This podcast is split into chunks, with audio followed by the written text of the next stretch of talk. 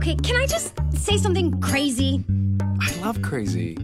All my life has been a series of doors in my face. And then suddenly I bump into you. I was thinking the same thing because, like, I've been searching my whole life to find my own place.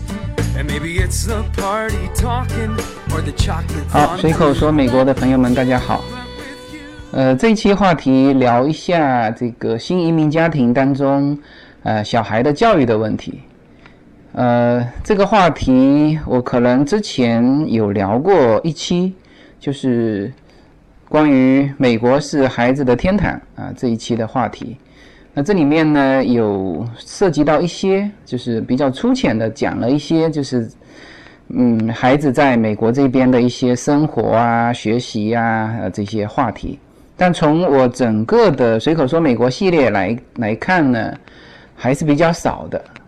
讲的比较少，但是呢问的却很多。那这个我也非常理解，因为我们这个年级出来移民，全部都是为了小孩。就是说，我们自己现在缓回头来想移民这件事情，就我和叶子来说，其实嗯，应该都都是做出牺牲的。呃，当然，作为叶子来说，他会好一点。那作为我来说，肯定是做出牺牲的嘛。你知道这个这个话题不展开哈，这个回头再专门讲一期这个关于中年男性 这个移民美国的这个这个这个话题哈，应该来说也会深受大家喜爱。那还是回到这一期，就是小孩教育的话题。那么我首先把这个问的比较多的这些问题做一个简要的答复，呃，有的在评论上或者是在公众号上有答复了，但是因为问的很多，我想应该大家也都比较想了解，就是做一个呃比较简略的回答。第一个就是问小孩大概到了美国，大概需要多长时间来适应？呃，那这个话题我觉得是这样子哈，就是分开，呃，一个是小学之前吧，就是小学一到六年级，呃，这当当然包括幼儿园这个之前，就是小学六年级之前啊，这些我觉得适应应该会很快，基本上我觉得半年应该是都适应了，就是刚开始过来，呃，就是语言上会有一些障碍，但是。小孩呢本身就在学习的这种阶段，而且总体来说，美国这边的学校都比较 nice。呃，到这边来，他很快老师就会指定这个小就小老师嘛。像我们家优呢，就当过好几次的小老师，就是新的同学到这个班，老师会指定一个会讲中文的，给这个小朋友做小老师。那其实小孩子。他如果是像尤娜是三岁来的，三岁来的，他一到这边，当天就就融入进去了，就是因为他都是玩嘛，不存在学业啊或者是其他的交流，那很快就融入进去，然后，呃，回到家里也会把跟小孩之间交流的一些词汇，反过头来告诉我们大人，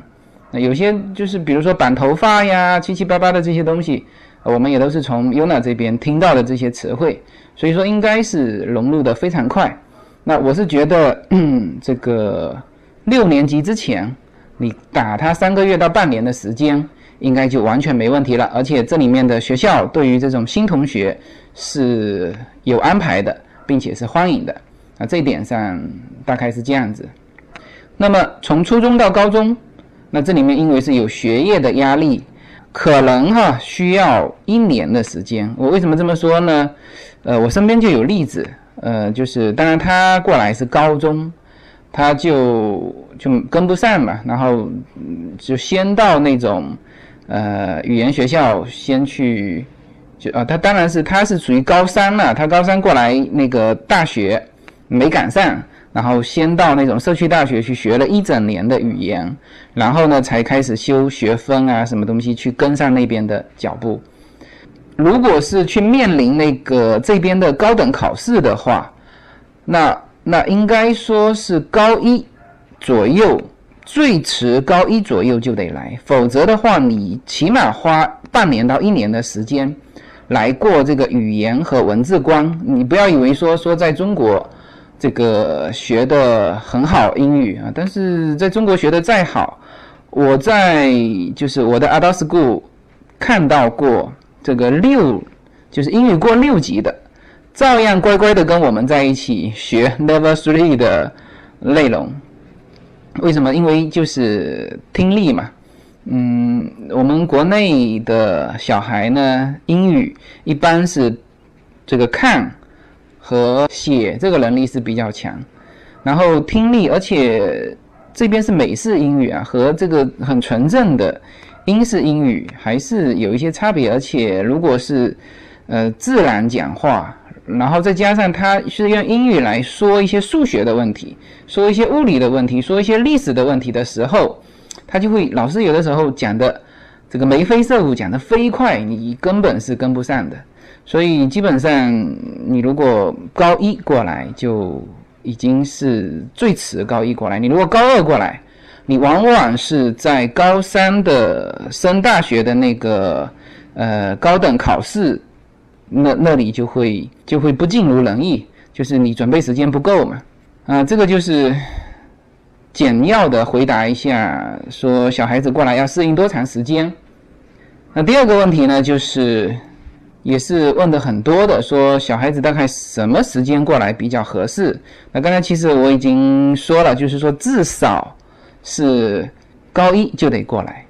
那么最好什么时间过来呢？这个是根据家庭因人而异。我的感觉是越早越好。那也有人说，这个中国的九年义务教育是非常扎实的，这个我是同意哈。但是你也别太迟过来。其实你读到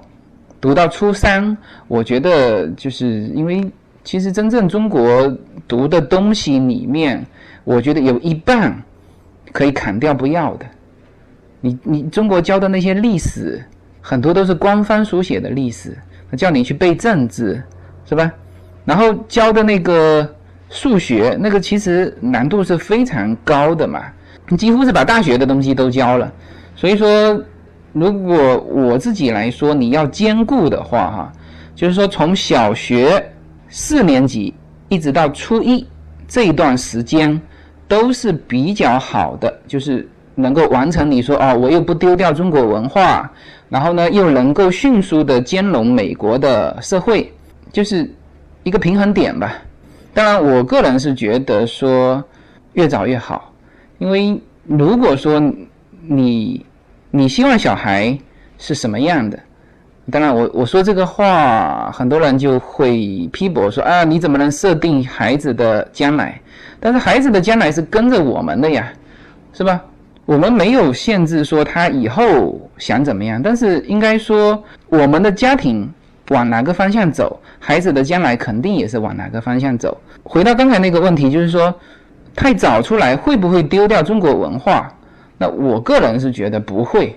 为什么呢？因为 Una 三岁出来，首先他三岁之前，当然 Una 比较早学说话了，他一岁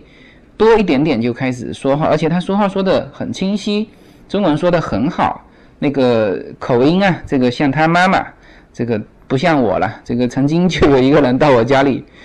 他一听我说话就说：“哎，你是福建人？”我说：“是啊。”这个，但是他妈妈说话就听不出来，这个比较纯正的普通话。那那优娜说的中文也说的很好。嗯，我那个到我家里来的那个朋友说：“哎呦，他说你女儿的这个普通话都比你说的好。”他就觉得很奇怪嘛。他说：“我是那我毕竟是这个后期过来的，那优娜是。”三岁就在这里的，他觉得优娜的普通话比我说的好，他觉得很意外，呃，所以说小孩子呢，他的学习啊，就是家庭教育这一块呢，他是跟着你这个家庭的。那我们家里肯定是说中文啦，因为我英文也不是太好，然后这个跟他讲的故事呢，全部是中国的古典小说，《西游记》啊，《四大天王》啊，《关丹关丹弥勒佛》啊，什么什么。他自然而然不会脱掉中国的这个这个文学文化的氛围，他脱不掉的，因为你家庭是这个样子。然后汉字是我们一个比较担心的一个问题，但好在是这样，就是我们 iPad 上有一些儿童游戏，就是学汉字的。Yuna 呢，大概是从两岁就开始玩，就开始会玩那个，然后一直玩到现在还在玩。然后我们买了好几期的那个那个学汉字的，就到现在为止优娜几乎会几百个汉字。然后就是普通的那种书，他自己翻开汉字也都能读。那我觉得他现在五岁嘛，在学校那肯定肯定是全英文的环境啊，然后呢回来是全中文的环境，所以我觉得应该说不会不会说以后是这个变成完全的那种 A B C，所以我的观点是，如果你追求平衡，那就是小学四年级到初一这个是最平衡的阶段。那如果你能够更早，那小孩子会获得更早到美国来的一些便利条件啊，比如说，比如说他很早就会有这边的朋友啊，是吧？很早就开始知道美国这边的一些社会氛围。好的，那问题呢就回答到这里。呃，接下去呢开始聊一下这期的话题，就是我们来聊一下美国丰富多彩的。少儿课外培训的课程，呃，如果想了解课外呢，我们先大概知道一下课内是什么样的一个状态，因为这个美国和中国还是有一些差别。呃，比如说幼儿园，那美国是这样子，就是说他就公立幼儿园，他就他不认为幼儿园是应该就是三到五岁这个阶段要接受多么正规的教育。所以呢，他基本上公立免费的是从学前班开始，就是五岁开始。那三到五岁就是像我们中国上小班、中班、大班的阶段呢，也有这个公立的幼儿园，但是公立幼儿园就只上两个小时，每天九点半到十一点半。那其实这个两个小时就是接送啊什么也都很麻烦嘛，你你还是得跑两趟。然后十十一点半回来吃饭，那有一些家庭就就做不到嘛，就是那他只能上私立的幼儿园。那私立幼儿园是从早上八点一直上到晚上五点。那像我们家 UNA 上的就是私立的幼儿园。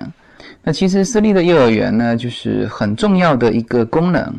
就是说白了就是帮家长看待孩子。所以呢。也没有什么寒暑假的，就是他所有的，比如说现在是暑假嘛，那暑假呢，他幼儿园就以私立的幼儿园就以 summer school 的方式，还是那个学费，还是这个时间，那其实是没有变化，就是帮你这个在你大人上班的这个时间，帮你带看孩子啊，顺便教孩子一些东西，这个是大概是幼儿园的情况，那么从。五岁开始啊，就可以上这个小学的学前班。那这个小学学前班呢，它就已经开始，就它不算一年级，但是呢，就已经开始是政府免费的，就是公费的这个教育了。那么当然，这里面就是小孩子的出生时间也和我们中国一样嘛，它有一个时间点卡在那里。那这边是十二月三十一号。那么像。像我们 U 呢是一月中旬的，那这个就很蛮吃亏的。就是说，如果他再能够提早个二十几天啊，到十二月二十几号，比如说，那他就可以提早一年上学。那么学前班呢，就是也是只上半天，呃，但是时间会提早，就是八点半到十二点。然后下午呢，即大部分的学校是有开这个 After School。那就是额外交一点钱了，那这个就不属于公费的范围。那你额外要给学校一些钱，然后参加他们的 After School，那也可以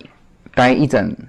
一整天。那么所有的这个学校呢，就是列入到义务教育的这个阶段，就是从学前班。美国的义务教育是到高三的，呃，当然他这边学校也很很有意思，就是。有的小学它是学前班到六年级，那就是这里面是七个年段，呃，那有的学校是只只上到小学四年级，然后小学四年级有的是直接连到初中，那高中肯定是分开的，它这边叫 high school 啊，就是我们的高中嘛。那那不管这里面是哪一个年级，它的这个暑假的放假时间都是一样的。所以在美国，你如果要来美国旅行哈，就是你别去赶那个暑假的那个那个时间段，那个的奇贵。那我们本来是八月底想在 UNA 上学之前想出去旅游一下，后来一看，哎呦，那个酒店价格就相差很大。如果在平时，就是九月份一开学，你只要一开学，它的酒店就降到六十几块钱。那如果是八月份八月底，那就是两百多块钱，就是会相差这么大。然后所有的包括租车啊，呃各各个费用都会提高。所以说，呃别去赶这个旺季啊。就是当然有些人没办法，那小孩在这边读书，也只能趁着这个暑假期间过来陪小孩玩的。那这个是没有办法。当然，这个暑假是这边放的最长的一个假期，的差不多两个月吧。呃，其他的还有，它还有总共全年有四个假期，但是另外的三个假期就极其短，有的就十几天。美国学生的假期基本上大家都是认为说，哦，暑假是他们的假期，然后围绕着这个暑假就有非常非常多的。各种的培训班，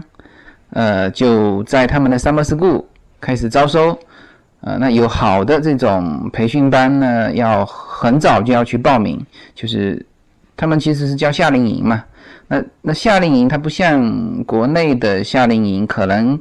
还是那种学业啊那种大而全的。那这边的夏令营是非常有针对性的，就是说，你像 U 呢。嗯，这个暑假是上了两个夏令营，一个呢就专门学表演的，另外一个是专门学美术的，就是它非常有针对性的。那么大概课内课外的这个时间就是大概是这个状态啊。其实从呃除了这个小孩啊，这个 summer school 可以参加这种各类的夏令营啊培训班之外，其实他在正常的。课内的那个那个时间段，就是非暑假期间，就有各式各样的培训机构啊，或者说兴趣班，也占据了小孩子的很多时间。那特别是华人家庭，因为我们看，呃，去这种，比如说 Yuna 去学芭蕾舞啊，他芭蕾舞一段时间也都有这种汇报演出嘛，我们看了一下。呃，超过一半是华人小孩，呃，当然另外一半就是白人小孩，然后应该说整个里面就有一个黑人小孩，好像一两个印度小孩，然后墨西哥小孩根本就看不见。华人家庭其实对于小孩的这个教育都是蛮肯花精力啊花钱的。那我我还是以这个优娜举例子吧，就是因为他，嗯，作为优娜来说呢，他参加的这些培训班不算多啊，这个也当然也不算少，就是刚刚好能够代表这个华人家庭是怎么样培养小孩的，所以我就拿它做例子，大概说一下。那这个就是我知道的也比较清楚吧。在美国来说呢，嗯，几个基础的东西。啊，第一当然是运动，优娜就学过这个像类似棒球啊这种，这种收费都是不高的，就是都是利用课外时间嘛，就下午啊这种时间，那有的是周末啊这种时间，那收费也很便宜，大概好像上四期也就三四十块钱吧，一期大概是十块钱，那那那这个算是。呃，不是算很便宜啊，很便宜是我前几天在 San Gabriel 的公园里面看到，就当然他那个是 City 组织的，就是高尔夫球这个一块钱，那我也不知道一块钱几次哈，他他反正宣传单上写着一块钱，他说这个呃八月份是高尔夫的什么什么季节，呃是月份，然后呢一块钱，那我觉得至少一块钱是一次吧，啊，那因为它是这样，就是说场地都是呃公园就提供了，都是免费的。那因为我去那边看这个打网球啊什么也都是，就是你只要看空的场地，你就可以进去打。那我想高尔夫球也是一样，那每一个 city 都有自己的高尔夫球场了，呃，都都不是那种练习场啊，都是很大的，有没有十八个洞我不知道，应该都是蛮大的，啊，应该都是全场吧。那么在那个地方场地也是开放的，所以你小孩子一次一块钱，这个是交给教练的，小孩蛮多的，我看了一下，大概有三四十。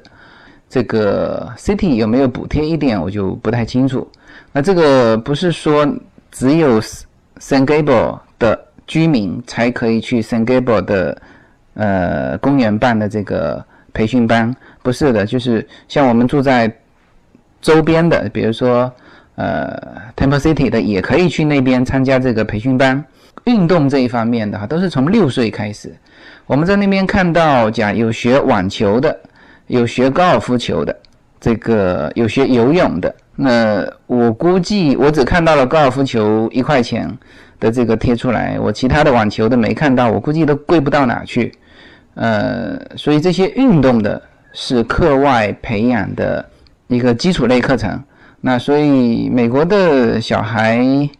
应该说没有没有说不会自己一个擅长的运动，都会。就是说你你像我们优娜也是。这个棒球学一阵子，他觉得年纪太小嘛，就是根本那个规则搞不清楚。但是很多外企外国的小孩，就是在他那个年纪就开始学了，就是各类的运动，他应该来说到了六岁开始，那我们就会慢慢的送他去各种的这个学校学一学，看看他最后他自己更擅长什么或者更兴趣什么。就你兴趣什么不重要啊。你说我很喜欢这个橄榄球，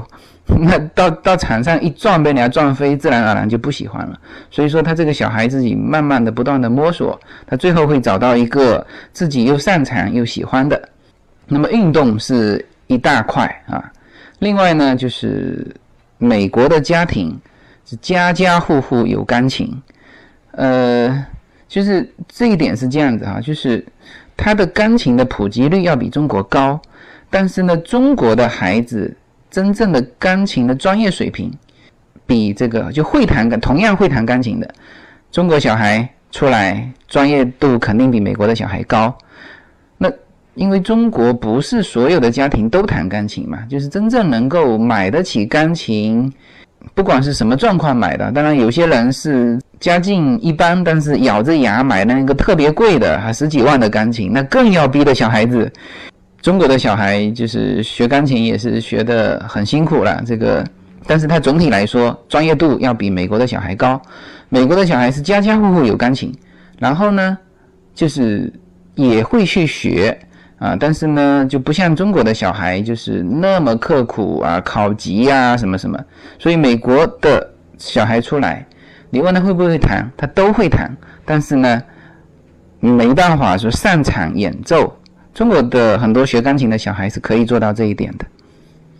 那这边学钢琴相对来说会贵一些，像 Yuna 也学钢琴，费用大概是因为他的钢琴是点对，呃，就是一对一嘛，费用大概是五十到一百美金一次。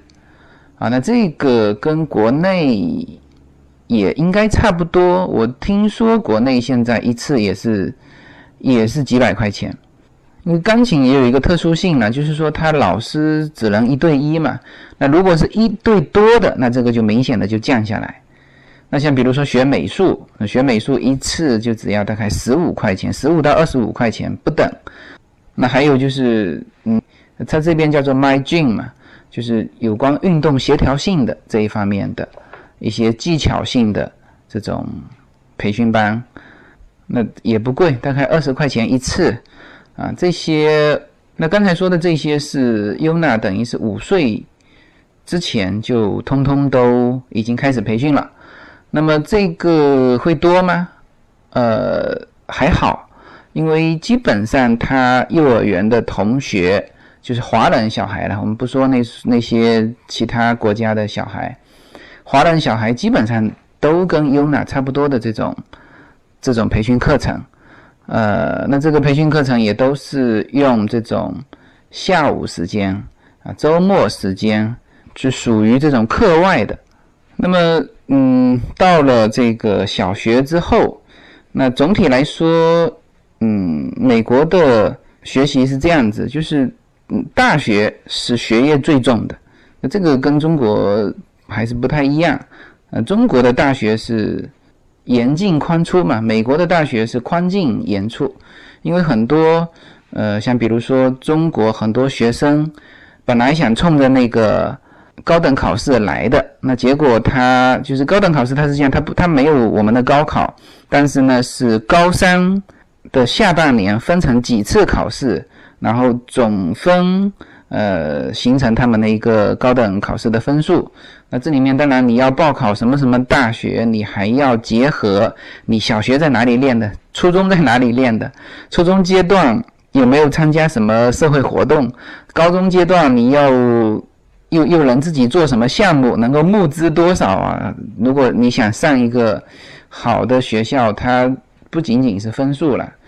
所以美国的大学就是。它并不像中国的大学那样子很明确的用分数来审核，它结合了很多方面，然后它大学也比较多嘛，好的学校当然会门槛高，学费也高，然后还有很多社区大学，那社区大学的学分也是记录到大学学分的，就是很多人是这样，就是说他高三到这里，他来不及考这个高等。高等考试，然后就放弃这个高等考试，他干嘛呢？他直接在社区大学读，然后呢，社区大学是免费的嘛，然后他那个学分是同样算到那个学分里面去，所以说有些人是这样，就是比较专业内涵的人，他就跑到社区大学，把能够在社区大学修的学分全部在社区大学读了，然后他再升到那个。就是交费的那个商业的那个大学那边去，这些学分是可以带过去的。所以说总体来说，它是属于宽进严出。那么美国整体的教育是在大学阶段是课业最重的，然后就是小学阶段是就是很轻松的。所以在这个小学阶段，应该说家长们呢会会逐步的会培养，就是其实也不叫培养了，就是。你给他很多很多的培训的东西，让他去尝试。哎，他如果钢琴不行了，以后就算了嘛。然后找一个运动，然后找一个看看他美术行不行。那我我始终觉得优娜的美术可能还还可以啊，所以说现在也让他去尝试，呃，学一些美术。然后包括这次 Summer School 就是让他去学表演嘛，因为。洛杉矶嘛，好莱坞就在这里，是全球表演的中心。高晓松，你在洛杉矶随便看到一个人，呃，好像你跟他聊起来都会和电影啊什么什么相关。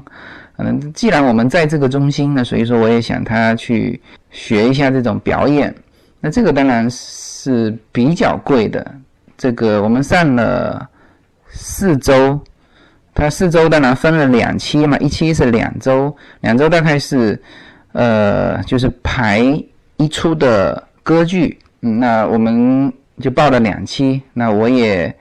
这个看了他两次的汇报演出了，那这个费用大概是一千一千美金。没有什么能够阻挡你对自由的向往。随口说，美国的朋友们，大家好。嗯，现在呢，大家还可以通过关注我的公众号来看更多的内容。呃，我的公众号的名字是无限空间，微信公众号的名字是呃大写的 L 一二零一零零一一五。这个公众号里面含有随口说美国的一些内容。就是我拍的一些照片，以及我在随口说美国中提到的一些画面，当然也包含了我个人的一些文章、观点、旅行的一些照片，欢迎大家关注。谢谢。心中那自由的世界，如此的清澈高远。好，刚才聊了很多具体的这个小孩子在洛杉矶这边的课外的一些培训的课程。那当然这些呃培训可以看得出，就是跟国内的培训还是不太一样的。他们主要是以这种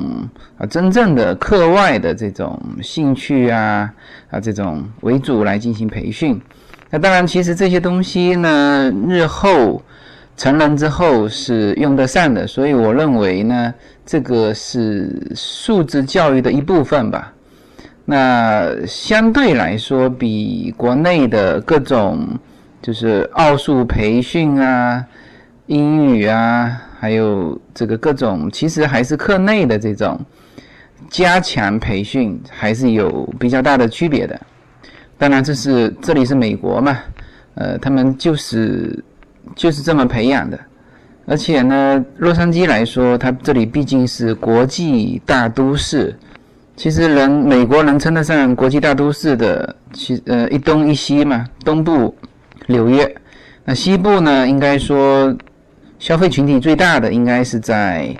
洛杉矶，所以呢，小孩子在这边得到的这个培训的机会也多，那也许以后的就业机会也会多，但是呢，从我看那个优娜在各种的培训班，嗯的表现。啊，以及我看了他们同学的一些表现，然后我这里谈一些自己的感感受吧。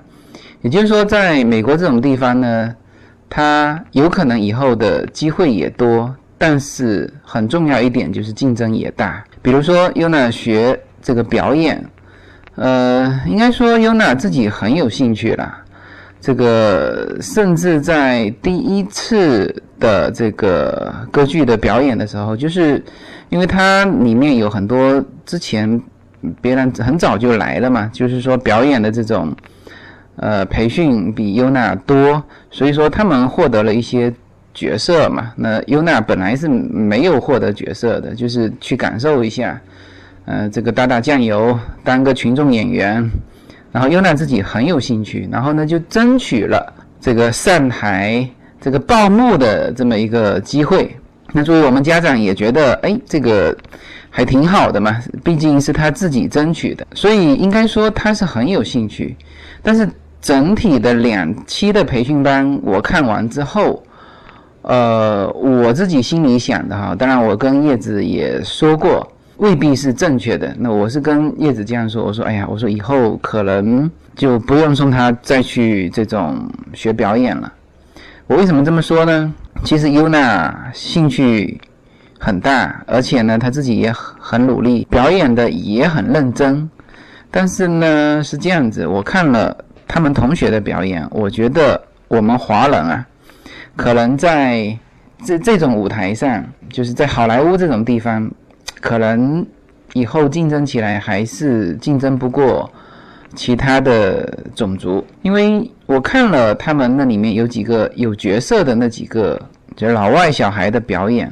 那真的是表演的很好。首先，首先人家走出来那个形象就非常好，就是很小的小孩，他的那种自信，再加上自自身的那种形象，那走出来就是感觉一个小童星，甚至。就是看得到他以后可能会在好莱坞发展，啊，你看过那个，就是感觉就像那种莱昂纳多那种那种感觉，而且应该说，应该说这个美国还是人家看的习惯的这个脸还是白人的脸，所以说很重要的角色基本上都是白种人，金头发，像这个反派角色大部分都是棕色人种、黑色人种。倒没有安排反派是黄色人种，那但是会安排一些小角色，就是极小的配角是华华人啊，华人的小孩，黄种人的小孩在在表演。所以从这种感觉来看呢，就是确实反映到现在的这个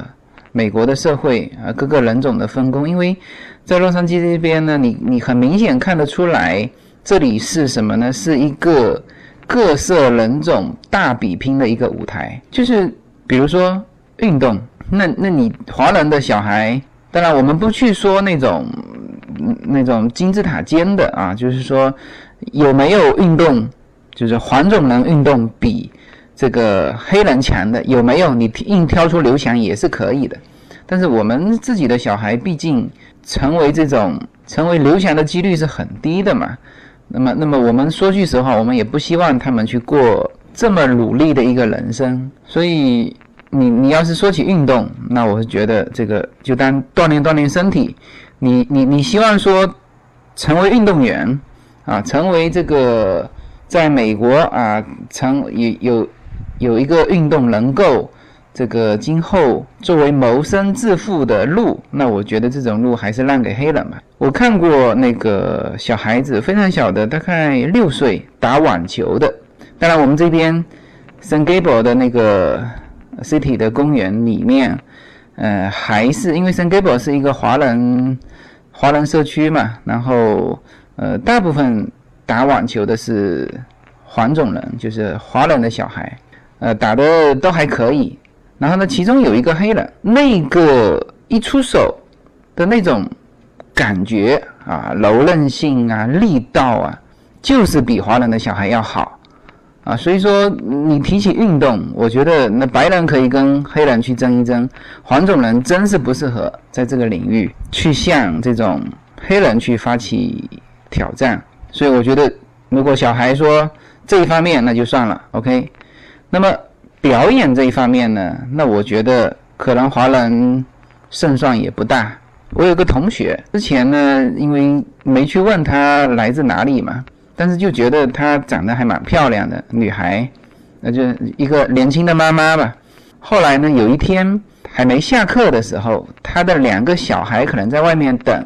等不及了，然后就进来。哇，那两个小孩一进来，这个整个教室轰动了，因为长得非常漂亮。一个是六岁，后来我跟他聊嘛，他说一个是六岁，一个是两岁，哇，特别是两岁的那那个长得非常漂亮，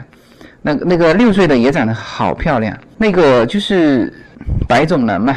这个而且我当时看不出是哪里的血统，但是反正肯定也不是那个德德意那边的，应该是我自己感觉是有点有点混的哈，然后就一直在想他他到底是哪里来的人。那那个小孩是非常漂亮，头发是金色，有点偏红色，然后那个轮廓，就小孩子的轮廓就特别漂亮，就一看就是美人胚子。这个我们家优娜其实长得也很漂亮啊，这个，但是呢，跟那个六岁的那个小孩站在一起，我就觉得，哎，算了，那就是我们自己更爱看那个，呃，那个我同学的那个。那个女儿，然后我就过去跟她聊天嘛。我说：“你们是从哪个国家过来的嘛？”她说是哥伦比亚。啊，我心想，OK，这个怪不得什么世界小姐都是出自哥，像反正不是哥伦比比亚就是玻利维亚那那一带的。那这个就是说，它人种就是这个样子嘛。就是你现在全世界，你说长得最漂亮的，那还是这个地区的，就是。他随随便便走出来一个人，我心想，我我我想，我们的同学这个也是很很很碰巧遇上的嘛，就是说是随便走出来一个女生，都比黄色人种更具备明星气质啊，所以说在这一点上，我是觉得华人的小孩呢，如果往演艺这方面走，啊，主角你是安排不上了，当然他需要一些华人作为配角，那么你的人生就是。在这个表演舞台上，你如果能够演好一个好的配角就不错了，啊，这个是这是表演方面的。那如果说你，因为你要知道美国这边的很多这种活动嘛，就比如说你要去募款啊，要去演讲啊，啊，要要要要这个经营头脑啊，这个呢，我觉得华人小孩是还有一点经营头脑，但是呢，这里还有一个人种，犹太人。犹太人的小孩其实是比我们华人更适合经商的，因为他们有一个圈子在嘛。而且美国主要的财富是由犹太人掌握，他们从小就是一定一定阶层的这种经营理念是有的。他不像华人在这边，主要还是经营餐馆啊，经营这种酒庄啊，最多最多华人经营什么？经营珠宝，但是珠宝应该说垄断的还是犹太人。所以说，嗯，目前华人更多的在美国社会做什么呢？因为华人小孩学习好，那这一点是是华人小孩的一个擅长。所以说他毕业出来一般会做什么呢？讲现在比较多的会计师、律师、医师或者是护士啊，这些很多是华人来担当。那这个比例要比以前要提高了很多。像我的那个同学是精算师啊，这些都是需要你学习能力很强的小孩的呢。华人的小孩就具备了这一点。那这这一点来说，其他的比如说黑人啊，你这哥伦比亚的长得非常漂亮的，你跟我们竞争学习，你是学不过我们的。所以说呢，这个当然我并没有说很绝对哈，只是说。呃，从自己旁观的感觉来说，确实洛杉矶是各色人种比拼的一个舞台。有些东西你与生俱来，你很难很难去超越这个。你即使有有很大的兴趣，家长呢也很肯投入这个金钱、精力、时间，但是呢，有些东西是与生俱来的。所以有些兴趣呢，就是你就当它是课外的兴趣，培养培养就算了。我们还是要比较清楚的知道自己的优势在哪里。当然，现在这个美国社会对这个华人小孩这个学习成绩好这件事情呢，他他其实也在抑抑制，因为你知道这个美国的大学录取，它不是像中国那种分数线嘛，它有很大的一个幅度是什么呢？是有你要有其他的东西来配合你的分数。这里面呢，上下会差几十分，啊，会相差非常大。我们这边就是有专门帮你写那个推荐材料的，就是你除了成绩之外，你还要写呃自己写嘛，推荐材料。它有专门的机构，那这个华人很多华人的机构在办这件事情。那么这个就说明什么呢？就是它有很多除了分数之外，有很多的东西。那么这个我听叶子曾经说过，就是如果是黑人。而且又是单亲家庭的话，他说他考大学的时候，他会直接照顾多少五十分还是多少？所以他一说到这个，我立马就想到奥巴马。所以这个大概就是聊一聊这种华人小孩在美国的发展的一个方向嘛。这个现在当然也谈谈不到方向，只是我自己的一些感受。好吧，这个东拉西扯哈，这一期呢就扯到这里，好，谢谢大家。